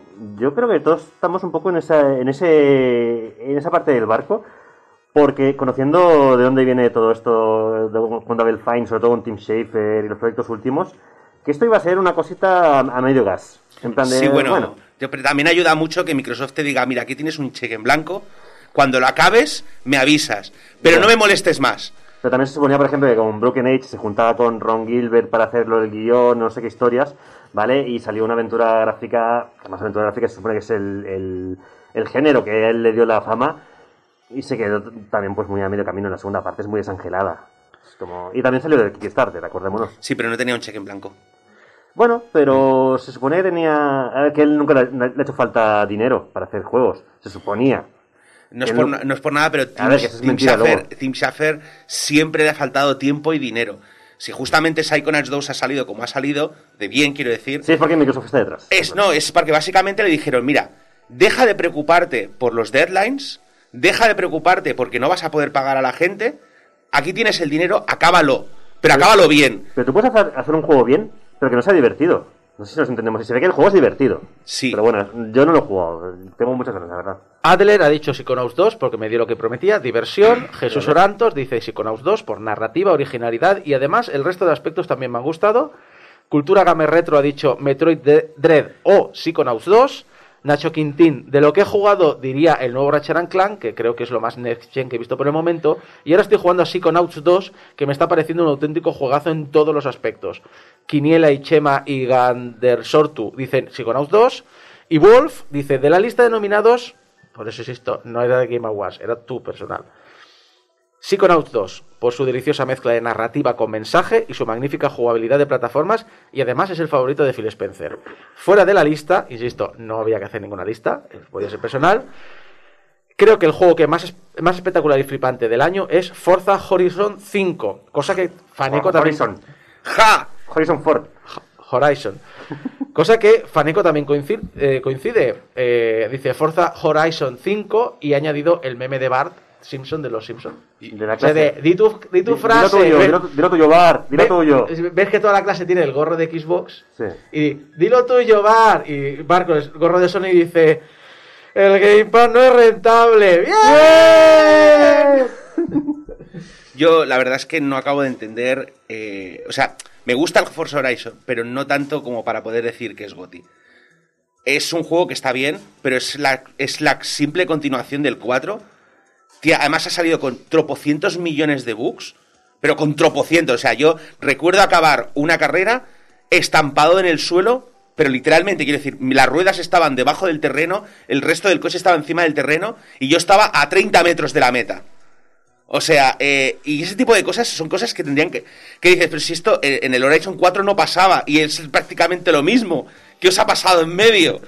O sea... Bueno, mira aquellos los del GTA. Claro, si lo comparas que así coches, que ese coche que se va moviendo y cada vez se va haciendo más gordo. Sí. Conforme se va moviendo. Claro, pero nadie, nadie va a decir que, la, que el remake es juego del año. Bueno, Eh, el Cultura Gamer Retro comentó, como he dicho antes, Metroid Dread o Psychonauts 2, pues obviamente Metroid Dread también es el favorito de un antiguo colaborador de Game Over, que es Josep. Y también Ruedamontes, los GOTI de un año los juego jugar años después porque tengo una larga lista de pendientes. El único actual que he jugado es Metroid Dread, así que debería ser este. Resident Evil Village también ha sido el eh, favorito por dos personas por motivos diferentes. Por ejemplo, para Play 159, difícil, no sé, Resident, que es lo único que he jugado, es un buen motivo. Eh, Lea Cos ha dicho el Village y ha puesto el emoji del melocotón, que todos sabemos que es Datas. Correcto. Así que, Vila- A, eh, a la Lea- de la semana pasada eh, remitimos para saber a qué, a qué viene tanto melocotón. Y resto de títulos, eh, volvemos a decir Nacho Quintín, de lo que he jugado Ratchet and Clank, que es lo más next gen que ha visto por el momento. J dice, normalmente juego a los juegos con uno o dos años de lag después de su lanzamiento. Y viendo que los últimos eh, me lo he pasado teta con Return of the Obra Dinn y Disco Elysium, calculo que el 12 Minutes será el juegarral de este año, el juegardo de este año. Jugardo. El juegardo del año, me gusta como nombre. Zangue dice, eh, pues yo dudo entre Humankind y Surviving the Aftermath. Eh, Virucci dice Shin Megami Tensei 5. Nota curiosa, el otro día estaba jugando al No More Heroes 3 y se me conectan a la, a la vez. Javi Gutiérrez Ujú. Y Saeva. Jugando al Megami Tensei 5. Y yo pensando, pero estos dos se han puesto a jugar juntos a dobles o algo o qué. Le digo, se lo comentas a Eva al día siguiente y me dice, no, no, si no tiene ni, ni multi ni No tiene es un JRPG para un jugador. Sí, sí. Grotarón dice It Takes Two, al igual que ha dicho nuestra compañera Débora, eh, un juego que no deja de sorprenderte tanto en sus mecánicas como en sus escenarios, dándote algo nuevo cada pocas horas y sin bajar en ningún momento el ritmo. Se disfruta desde el momento cero hasta el final. Tanis ha dicho The Binding of Isaac, Repentance. Héctor Bermúdez dice, nada puede superar el Pico Park, que he estado a punto de ponerlo en trolls a esta gente, pero bueno, es cierto que... Deberías. Es cierto que es un título que tuvo su momento de gloria en Twitch eh, para jugar multijugador. Arturo está encantadísimo con Returnal. Este juego que, que, que desapareció. O sea, sa- salió, desapareció y nadie se ha acordado para, Se le para dio, final de año. pero yo creo que se le dio mucho push en su momento porque no había catálogo que anunciar de Play 5. Ya, ya, ya. Y Pero, entonces, vamos. claro, luego llegó Ratchet and Clank y luego, obviamente, nos hemos acostumbrado a eh, jugar a juegos de Play 4 eh, Sí. o Xbox One res- eh, en su versión para Play 5 o Series S, Series X. Yo creo que le ha pasado un poco eso. Y, Sí. y no y Pero no hay recordemos, tantos, no hay, no hay tantos eh, exclusivos este y año si no Sony recuerdo mal, Returnal creo que era indie.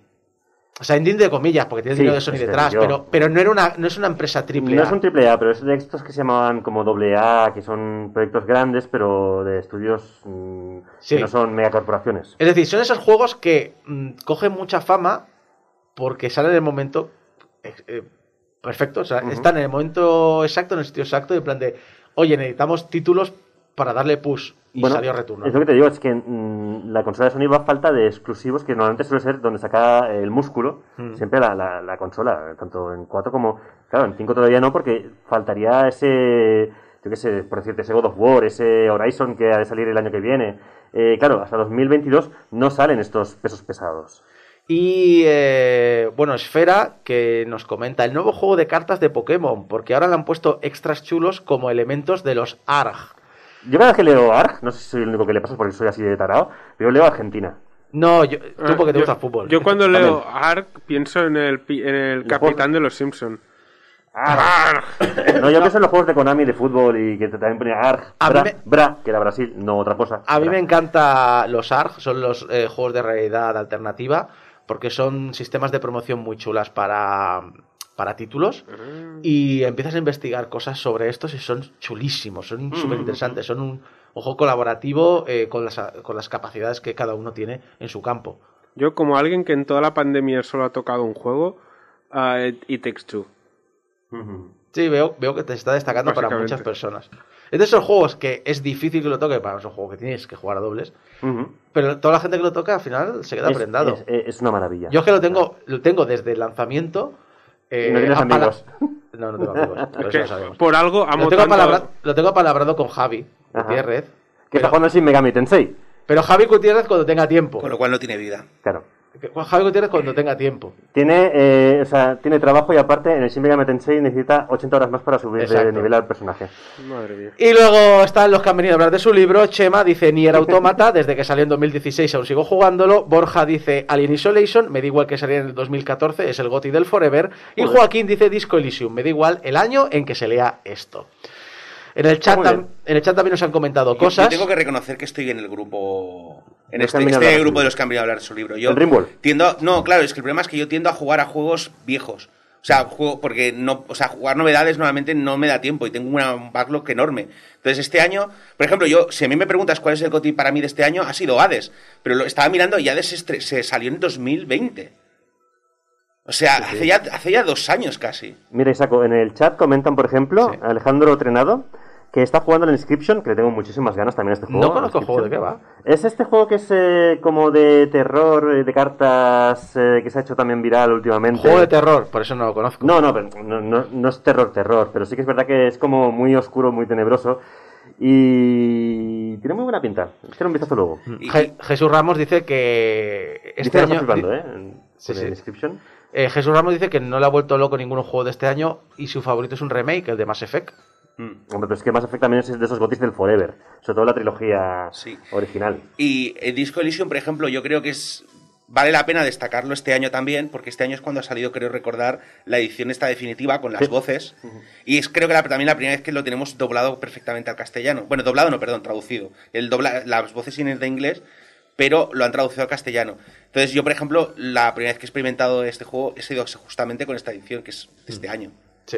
Y Mira, es un juego muy recomendable. Tengo, tengo Wolf- muchas ganas de darle, ¿eh? Wolf te dice Volcano que hace unos días lanzó también, eh, eh, se lanzó también para Evil Genius 2. Eh, sí, lo tengo muy pendiente. Lo que pasa es que lo que no tengo es tiempo. A ver si este fin de semana, que es un fin de semana largo, puedo instalármelo. Tengo unas ganas de probarlo. Luego a lo mejor me decepciona. Pero de momento las ganas las tengo. Wolf eh, dice que está eh, opina lo contrario, que, que él no cree que este año no sea flojillo, que, que ha sido un añazo. Halo, Forza, Psychonauts, Reacher, Monster Hunter, y Take Rise. Two, Sí, sí, el Rise salió este año y es un juegazo, ¿eh? Phoenix Point, eh, Chorps, Chorps, Chorus. Eh, Scarlet Nexus, Judgment, eh, SMT, bueno, los Judgment. Eh, y el eh, Cyberpunk, dice Jesús Ramos, Cyberpunk no funcionó bien hasta este año, ¿cuenta? De hecho, Wolf dice, oye, ojo, Metroid Dread y Cyberpunk 2077. Recuerdo, Cyberpunk es del año pasado. Ah, y perdón, eh, para mí, o sea, tengo, lo siento, el GOTI de este año para mí es el DLC de Rimworld.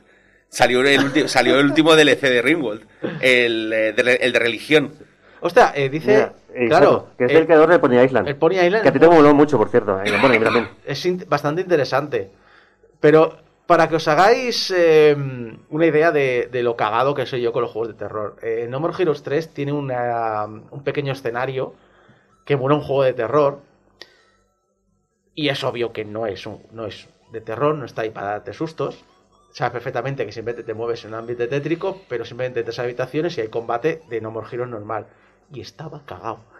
Creo que es tipo Resident Evil, a lo mejor. O Tipo. Fatal Frame, tipo. O sea, vas por, vas por un sitio Ah. tétrico con una linterna. Terror japonés con fantasmitas que te van dando sustos. Eh, eh, así. Mujeres, mujeres eh, en camisón eh, calientes por tu zona. A ver, vas por. va- va- no voy a decir qué es, Sí. pero es un poco turbio que ves maniquís en poses raras. O sea, si Ah, tenéis, automa- si tenéis automatofobia, Sí, un saludo a Ida. Eh, vais a pasarlo muy mal en esa escena. Yo no tengo automatofobia. Eh, Da yo- igual, yo no tengo automatofobia, pero yo cuando veo maniquíes eh, en una habitación, en un juego de terror, me cago vivo. ¿Vale? O sea, Y eh, Pony Island estaba muy interesante. Es un título que eh, yo hice, yo hice un análisis también muy trampa en YouTube. Os recomiendo que si lo queréis probar, es un juego indie que salió hace 5 años y que ahora mismo lo tendréis tiradísimo de precio. eh, lo juguéis sin saber nada. ¿Qué dices? ¿Automatonefobia? Automatón.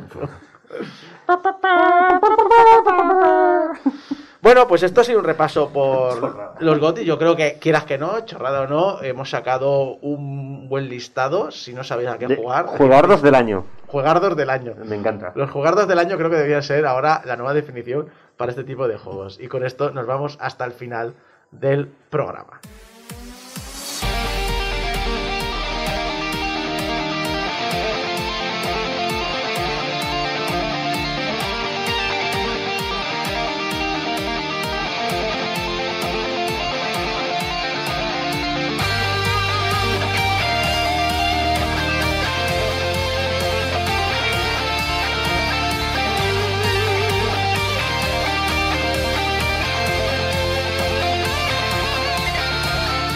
Pues muchas gracias al equipo aquí presente que me ha acompañado y ha hecho posible estas dos horas de programa. Geco, ¡Eh! Abraham Limpo, ¡Eh! Alex Llopis ¡Eh! y servidor de ustedes Isaac Viana. Mm. Iros a la Qui- mierda. Quiero aprovechar este momento para destacar, no sé si se comentó en el programa anterior porque yo no estaba, pero nos han puesto una silla gamer Sí. en la cabina. Sí, sí, sí. Y se está tan cómodo que yo creo que me voy a hacer una siesta. Un día pondré música random que suene durante un- dos horas y me dedicaré a dormir. ¿No es lo que haces ya de por sí? Se está de fábula. No, Oye, ¿eh? He hecho, técnicos. he hecho un repaso también por nuestras redes sociales, que si comentarios en YouTube y en Instagram y en Facebook y en Twitter y en iVoox y en todo lo que he podido encontrar. Logar nos comentó cosas sobre que hablábamos la semana pasada sobre la puta, un castillo en el cielo. ¡La puta! ¡Un castillo en el Ha cielo! dicho sobre el castillo en el cielo, tuvo un primer doblaje que decían la puntu o algo parecido. Dos, de hecho, la puntu y la piuta. Mm. ¡La piuta! Sí, Para lo el- como en inglés. Ya, ya. La- para el DVD la redoblaron y empezó el cachondeo con lo de la puta. Y luego también está Kiki, aprendiz de bruja, que aquí siempre fue Nikki. Sí, porque no te parecía una parodia. No, en realidad estaba el servicio de reparto de Kiki. Sí. Danny Snowyman eh, nos ha comentado, mira que ni sabía que teníais canal de YouTube. No, no será porque no lo mencionamos durante el programa. Mola veros mover los labios al hablar. Ah, no, retiro lo dicho. Dichosa pandemia. Se refiere por el Las tema de que todos llevamos las mascarillas puestas en el programa y, cosa que a lo mejor no se aprecia del todo, los micrófonos tienen, a veces sin querer los acercamos demasiado. ¿Oís esto? Sí, claro. Están- lo has de hacer bien. ASMR. ¿Oís? ¿Oís? Esto está rodeado de, de- de papel film Me transparente. tonto, ¿eh? Entonces, claro, entre la mascarilla y el papel film, eh, alguien se ha quejado, por ejemplo, que sonábamos como la temporada 1, pero es que hacemos lo que podemos. Pero me encanta que digas como que, que no lo parece. Sí lo parece. Sí se nota un montón, tío, que estamos aquí metidos en no, no, la digo bolsa. que, no sé si se sabe que, que está el papel film, que no sé si se, no sé si se aprecia en la cámara. Bueno, pues si alguien no lo sabe, que lo escuche. ASMR. Bueno, pues lo dicho. Eh, ah, y ahora entiendo por qué se os oía como metidos dentro de un ropero. Tendrían que aprender de vosotros los que suben a mi bus, héroes. Pues la verdad es que sí. Y todo el que no lleva la mascarilla es un gilipollas. Lo digo así de claro. Chicharretro, un saludo, porque probablemente repita igualmente esta semana. Os he escuchado mientras hacía unos repartos en Eurotrack Simulator 2. Me representa porque yo soy de escuchar podcast mientras hago lo mismo, coger Sí. el Eurotrack y hacerme una ruta. Y creo que hemos... No sé si os sigue escuchando, pero sé de buena mano que hemos tenido oyentes camioneros. Ajá. Y, eh, y obviamente nos escuchaban haciendo Pues un repartos. saludo y bueno, decidme dónde aparcáis, dónde aparcáis que ahí se come bien siempre. Exacto. Ah, pero a mí me ha gustado mucho durante el... ¿Sabes que subes lo- el- la versión podcast a YouTube? Y, eh, y se estrena y entonces la gente puede chatear también y dejar comentarios. Sí. Me quedo con Artaz, que ha dicho, capítulo 730. Recién voy por el capítulo 470. Espero no spoilearme nada. ¡Nuestra audiencia! Oye, está haciendo lo que yo con Detective Conan con nosotros, ¿eh? O sea, hay que admirarlo. Todavía estoy esperando que continúes la saga en Twitter. Cállate, cállate, que tenemos a eh, Julio, que, es- que le dio hace... No hace ni un mes por empezar a escuchar Game Over desde la temporada 1. Y ¿Por creo, qué? Creo que ya va por la 3.